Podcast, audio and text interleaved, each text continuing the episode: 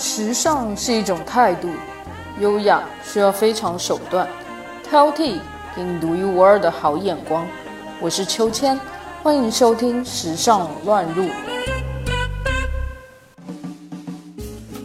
今天和大家分享的主题是时装之王保罗·波列。想了解时尚，就不可以不知道保罗·波列是谁。Paul Poret，通常翻译为保罗·波列或者保罗·普瓦雷。他自封为时装之王 （King of the Fashion），或许有些狂傲，但是他开启了二十世纪现代时装的雏形。在二零零七年的五月，纽约大都会艺术博物馆举办了保罗·波列的时装回顾展。大都会艺术馆称，这位伟大的时装设计师真正改变现在服装的外形。不仅如此，在当代时装界，从服装的轮廓到色彩的细节，我们常常可以看到保罗·波列风格为灵感的作品，他的影响无处不在。下面我们就来谈谈保罗·波列是何许人物，以及他的经典设计。杰士名师杜塞，保罗·破列这位充满幻想的时装大师，1879年4月生于巴黎，并在巴黎度过了最辉煌和最惨淡的一生。他是位布商的儿子，其貌不扬。从小就与服装结了缘。他在自传中说：“由于父亲从事布料生意，很自然的，从小我就对布料感兴趣，甚至自己玩起了染布的游戏来。那是少年时代的故事。我看着祖母栽种的秋海棠、天竺葵等花色美丽鲜艳，就把花儿采集下来榨汁拿来染布。当然了。”缺乏化学知识的当时，种种试验都宣告失败，但是无形中已经培养出我对研究事物的兴趣。保罗·珀列在十二岁时表现出对文学、戏剧的浓厚兴趣，从那时便不断地寻找机会结识艺术家，也常常溜进时装发布会场，默默欣赏当时的流行服饰。后来。他来到一家雨伞工厂工作，用收集来的废弃绢布片制作了一件东洋风味的服装，同时也开始绘制服装设计图。他的设计被一位女服装设计师看中并买走，还和他约定会继续购买他的服装设计，这大大鼓舞了破裂在这个领域发展的决心。二十岁那年。保罗·破列的才华得到了巴黎著名服装师杜塞的赏识，他被聘为杜塞的特约服装设计师。杜塞是位有远见的师长，他也是印象主义绘画和非洲木雕的收藏家。他送波列到一个好裁缝那儿学手艺，并鼓励波列大胆地去闯出一片属于自己的天地。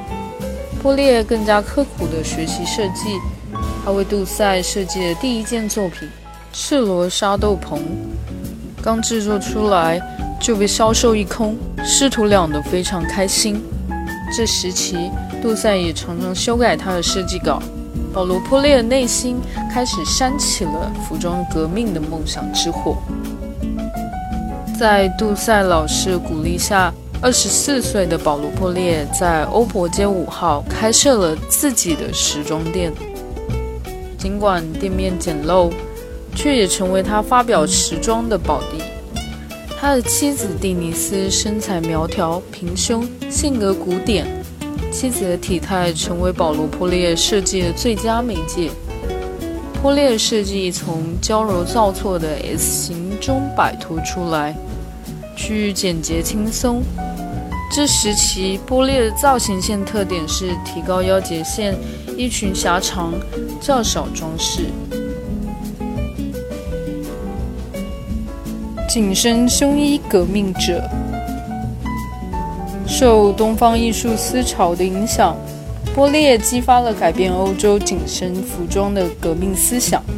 这个具有伯纳尔和维亚尔的色彩敏感，和富有伯恩哈特、迪塞戏剧头脑的聪明人，很快的设计出一组组以东方民族服饰为启迪的新时装。他推出的一种中国大袍式宽松的女外套，很快的获得巴黎女性欢迎。他为它命名为“孔子”，之后又推出以“自由”命名的两套装，亦是吸收了东方服装的剪裁方法。他说：“这时我对传统的束身衣已有成熟的看法，那就是从颈到膝都被束缚的女性躯体必须要求解脱。”波列对时装界的重要贡献。就是把妇女从紧身胸衣里解放出来的理想付诸实现，这是他对服装革命的根本思想。波列的设计再不需要让腰际承受钢丝架的重量，也不必再紧裹腰身穿衣服。波列把服装变得宽松简洁，把衣服的支撑点挪到肩头，近乎古希腊一种宽大的西顿装那样。修长的线条与优美的间折，给人赏心悦目的感觉。在新旧时代交替的年代里，是波列独具慧眼，一改曲线统治了几百年的欧洲服装，使直线重新获得统治地位，从而开启了二十世纪现代造型线的雏形。波列曾说：“我致力于减法，而不是加法。”难怪西方服饰史学家称他为简化造型的二十世纪第一人。来自东方的灵感，狂热迷恋东方情趣的保罗·波列，更是把自己的妻子蒂尼斯打扮成像波斯皇后，珠子装潢的束腰外衣，穿上伊斯兰规格的便鞋。裹上穆斯林式的头巾，这已在当时的女貌热中激起了新浪。一次，蒂尼斯戴了饰有鸵鸟羽毛的大帽出席名为“阿拉伯之夜”的晚会后，她的帽饰立即成为巴黎的时髦。对于异国情调的钟情和追求戏剧效果。这位大师在一九一二年设计出一种极端的裙子，他把裙下摆收窄，裙长及脚踝，臀部较宽斜开式的裙子，使着裙者无法迈出三英寸的步履，更无法跨上马车。这就是有名的霍布裙，又名蛮衫裙。时髦女子不惜用布条绑住自己的腿。以适应这种蛮山的时尚。尽管这种款式在行走时诸多不便，但由于其造型简洁明快，并恰好适用于南美传来的探戈舞步，故风靡一时。对于服装的色彩，波列喜用鲜明、强烈的色彩，他常用大红、大绿、紫色、青莲、橙色等。这无疑也是东方色彩特点的启迪。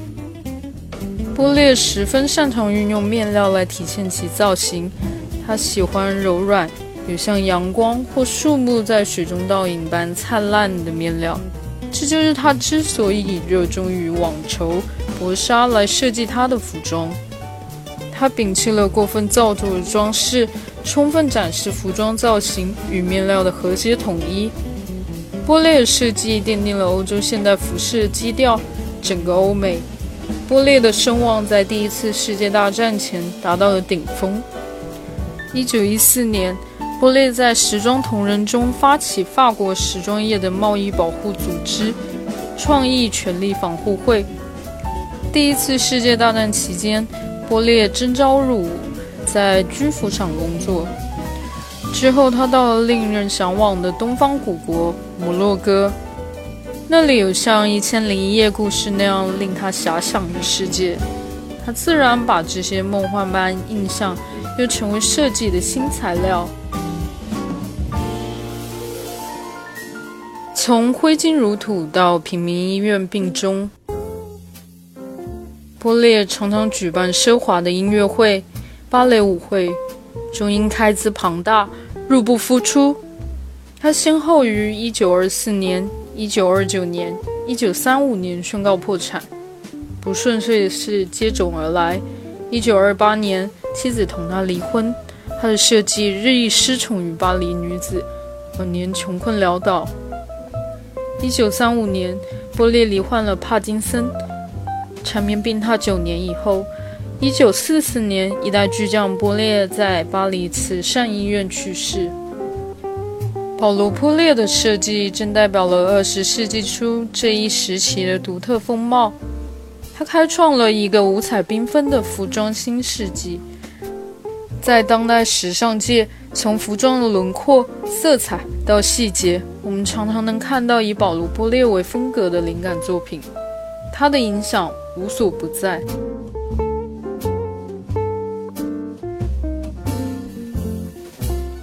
本期话题的文稿内容将同时发布在我们的微信公众号“秋千 swing”。